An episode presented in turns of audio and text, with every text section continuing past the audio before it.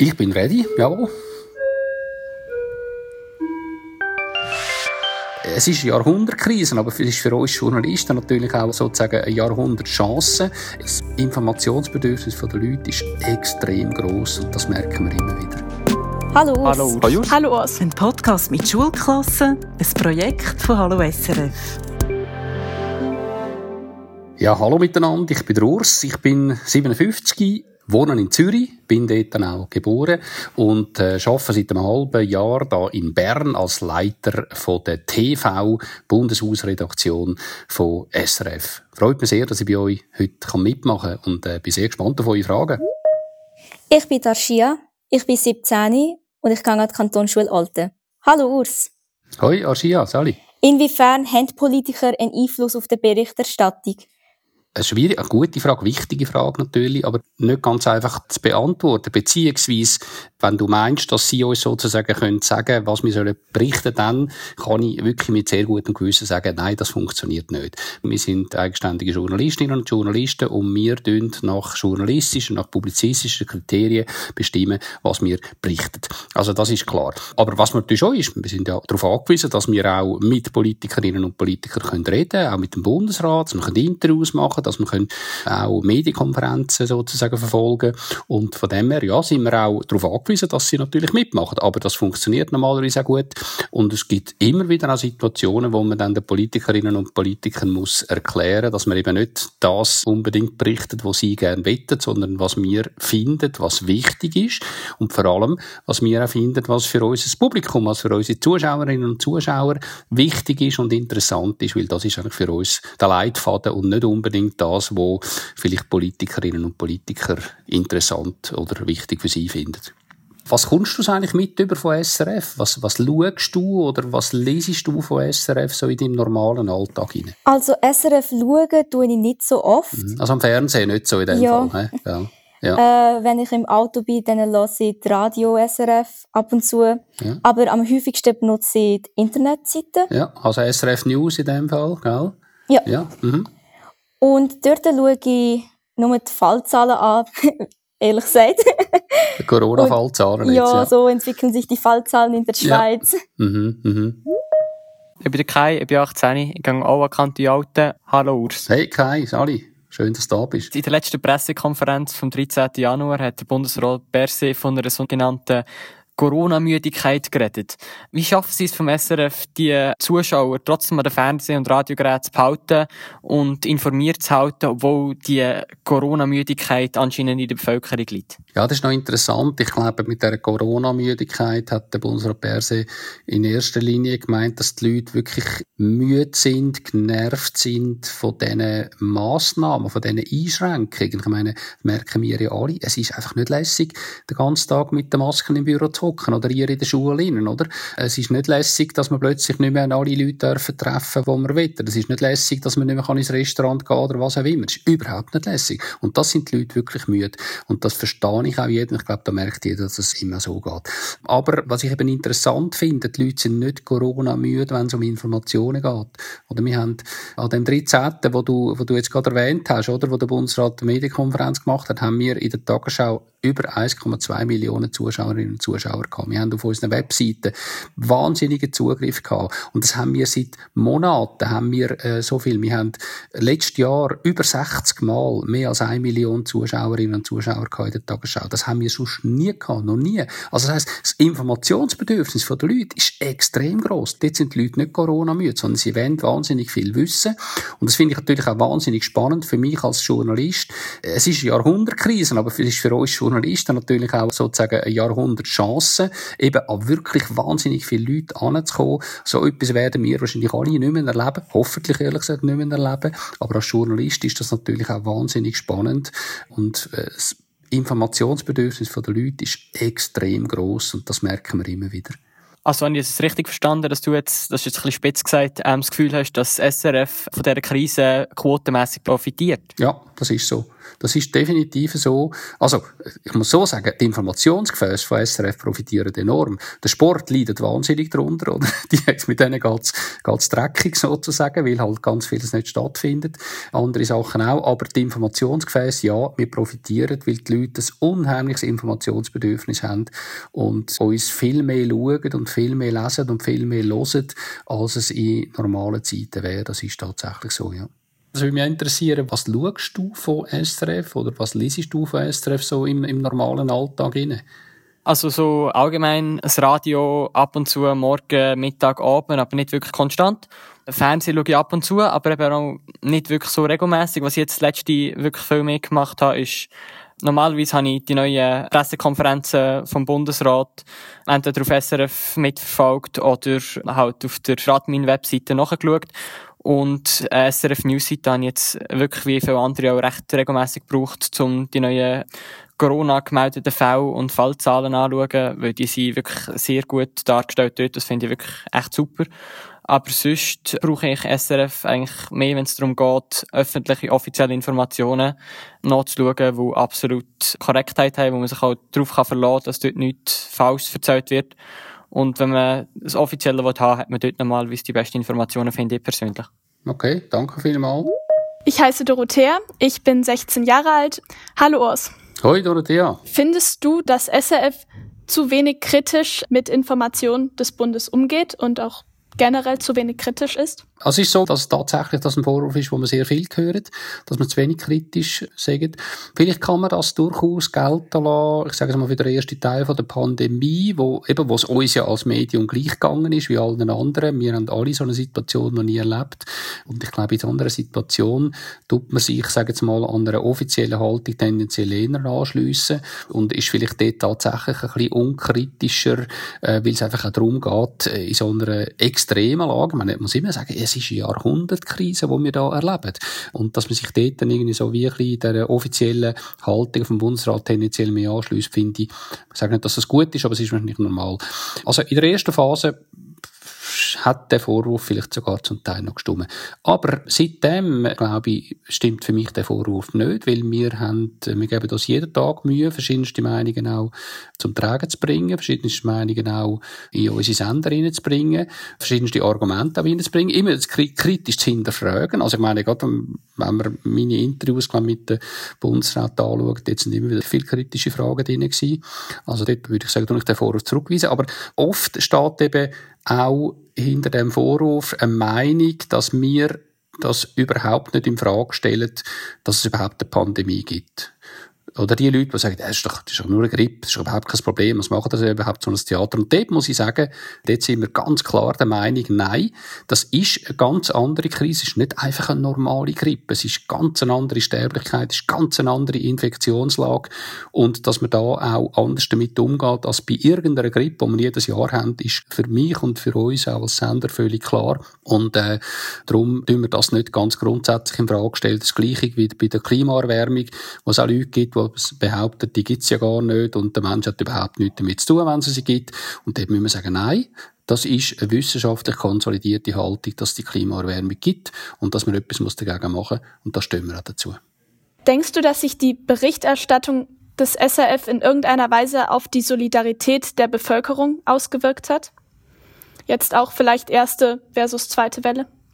Äh, ich glaube jetzt nicht, dass es einen Unterschied macht zwischen der ersten und der zweiten Welle. Aber wenn wir unseren Job gut machen und wirklich verschiedensten Leuten äh, auch, auch Stimme geben, beziehungsweise Meinungen von verschiedensten Leuten auch aufnehmen und versuchen, versuchen einigermaßen neutral zu berichten und einigermaßen unvoreingenommen zu berichten, dann können wir, glaube ich, schon einen wichtigen Beitrag leisten für den Zusammenhalt in der Gesellschaft und gegen eine Spaltung, wie wir sie jetzt zum Beispiel in den USA sehen.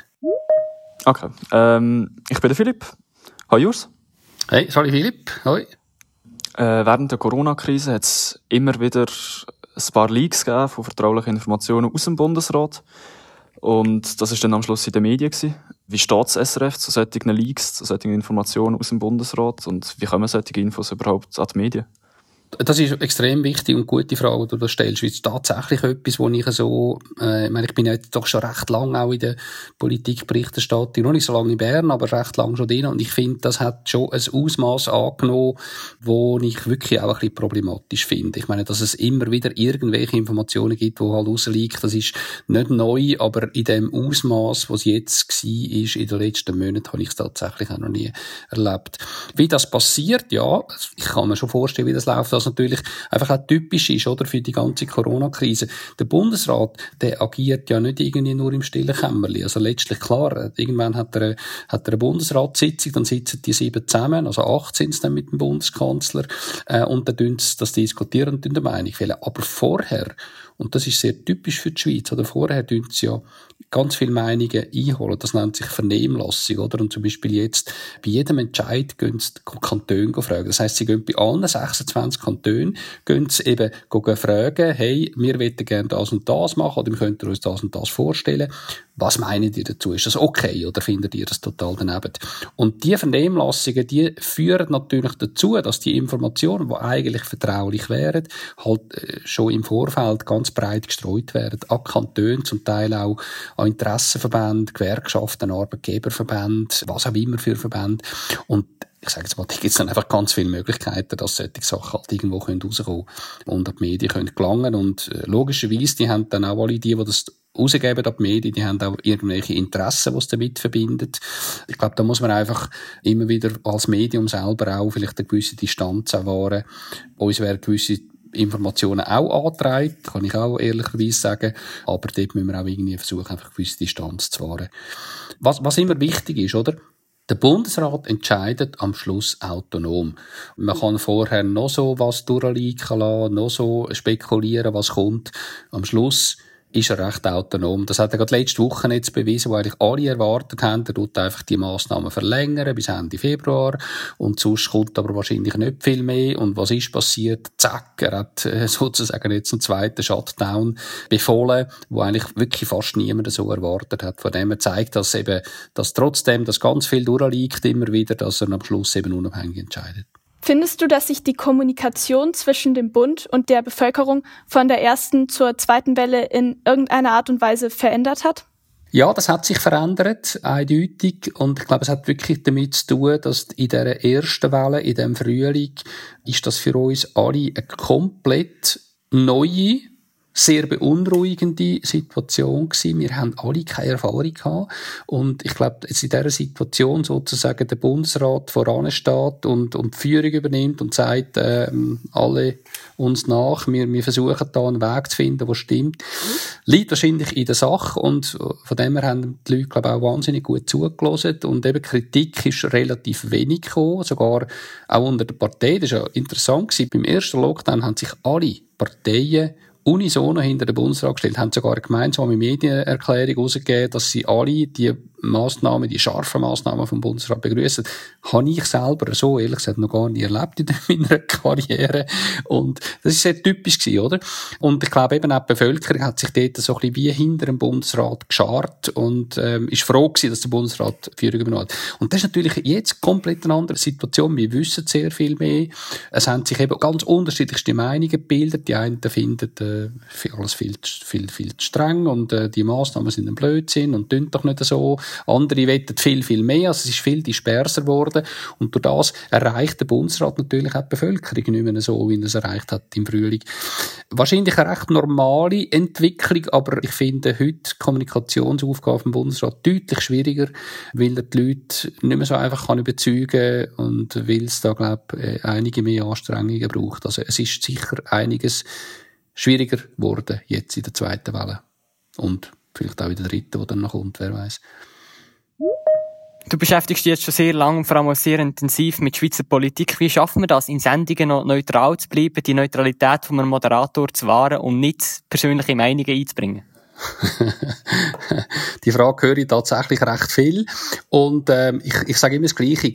Ich finde es relativ einfach. Also wenn ich das nicht anbringe, dass ich versuche, neutral zu bleiben und dass ich äh, nicht irgendeine Meinung reinbringe und die Leute beeinflussen, dann bin ich wirklich am falschen Ort und da muss ich sofort aufhören, äh, politischen Journalismus zu machen. Also von dem her, ja, das ist einfach unser Job und da steht meine Meinung steht zurück und von dem her finde ich das ehrlich gesagt nicht wahnsinnig schwierig, das in meinen Sendungen zu machen. Du hast jetzt, wenn du im Bundeshaus schaffst, sehr viel mit Politikern zu im Alltag, nicht nur öffentlich. Und gibt es dort manchmal irgendwelche Probleme oder Diskurs, die nicht so erfreulich sind? Oder läuft da normalerweise alles glatt und offiziell? Ähm, nein, nein, das läuft natürlich nicht glatt. Es gibt, ähm, wie, wie überall, wo, wo man irgendwelche berufliche Beziehungen hat zu anderen Leuten und vor allem überall dort, wo es um Interessenvertretung geht, oder? Eben Politik ist wirklich Interessenvertretung. Es geht darum, dass die Parteien und die Politikerinnen und Politiker ihre Interessen durchsetzen Und dann rappelt es immer wieder und es gibt Treibungsverluste. Das ist definitiv so. Also nicht, dass wir da einen Krach haben, aber wir haben eigentlich permanent, äh, Meinungsverschiedenheiten. Und äh, wir haben zum Beispiel jetzt gerade kürzlich mal eine Aussprache gehabt mit einer mit der Parteispitze von einer von der grossen Partei, ich sage jetzt nicht mit welcher, wo sich bitterlich beklagt hat, dass wir irgendwie sie zu wenig berücksichtigen und dass wir unseren Job nicht richtig machen. Und dann haben wir eine Aussprache gehabt, die sehr gut war, sehr konstruktiv war. Aber das gibt's immer wieder. Und äh, ja, ich glaube, das gehört auch zu unserem Job. Äh, ich habe sechs Jahre lang die Arena gemacht und dort habe ich wirklich jede, jede Woche habe ich mit irgendwelchen Politikerinnen und Politikern streiten. Und äh, das Ziel ist einfach gewesen, dass wir nachher irgendwie wieder können, einigermaßen anständig miteinander reden. Ja, also du hast jetzt gerade nochmal angesprochen, du hast die Arena sehr lang moderiert und auch sehr gut. Und jetzt, vielleicht gibt es Leute, die das nicht wissen, aber die Ex-Bundesrätin Doris Leuthardt ist deine Cousine. Und wie ist das so, wenn man so die eigene Cousine in einer Sendung hat und muss interviewen? ja, du hast gut recherchiert, Kai, merke ich.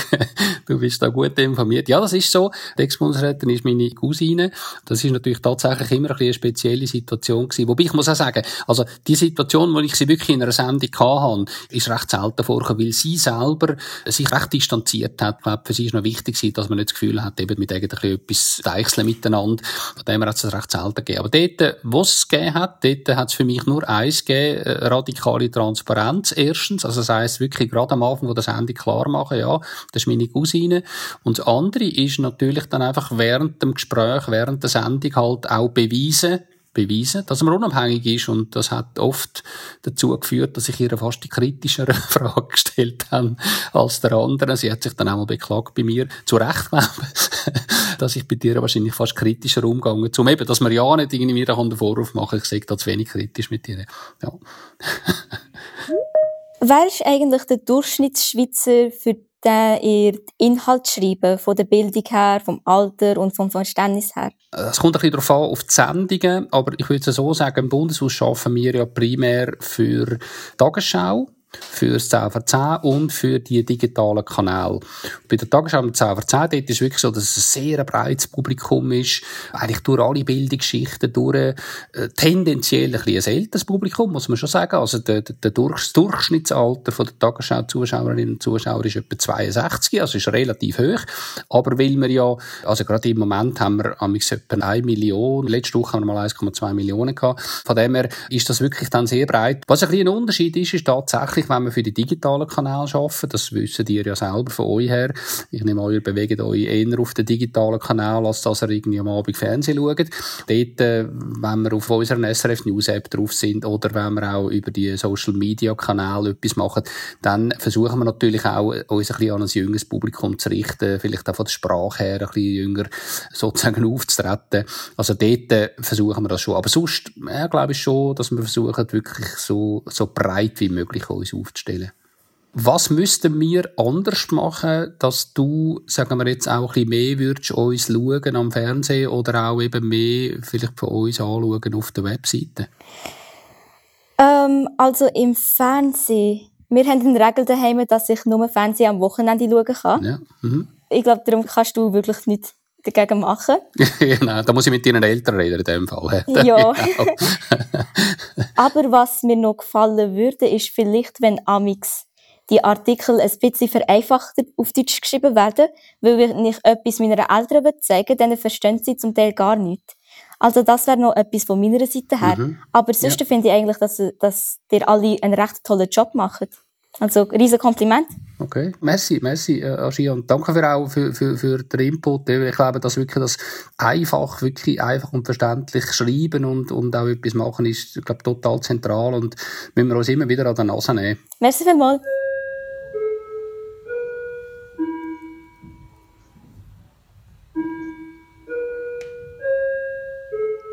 Von mir auch wirklich ganz, ganz äh, herzlichen Dank. Ich finde das extrem lässig und, und euer Interesse hat mich wahnsinnig äh, gefreut. Und äh, mir ist, mir ist die politische Bildung, die ich ehrlich gesagt ein bisschen äh, schwach finde in der Schweiz, ganz grundsätzlich, ist mir extrem wichtig. Und so, wie ich jetzt bei euch gemerkt habe, wissen die schon, kennen die schon sehr viel von der Schweizer Politik, haben euch jetzt, glaube ich, auch nochmal recht drin hineingestürzt. Das finde ich wirklich extrem lässig. Sind euch einfach immer bewusst, dass er rein politisch, sonst nicht, aber rein politisch in einem sehr speziellen Land leben, weil es gibt kein Land auf der Welt, wo so ein politisches System hat wie die Schweiz und wo vor allem Bürgerinnen und Bürger so viel können mitreden, das gibt es wirklich sonst nie nicht. Das macht es für mich eben als politischer Journalist auch besonders spannend, über das Land und über die politischen Vorgänge in unserem Land auch zu berichten. Merci, ja. Danke gleichfalls. Tschüss. Tschüss zusammen. Tschüss. Ein Podcast mit Schulklassen, ein Projekt von Hallo SRF. Also, dann klinke ich mich jetzt aus in dem Fall. Ist gut.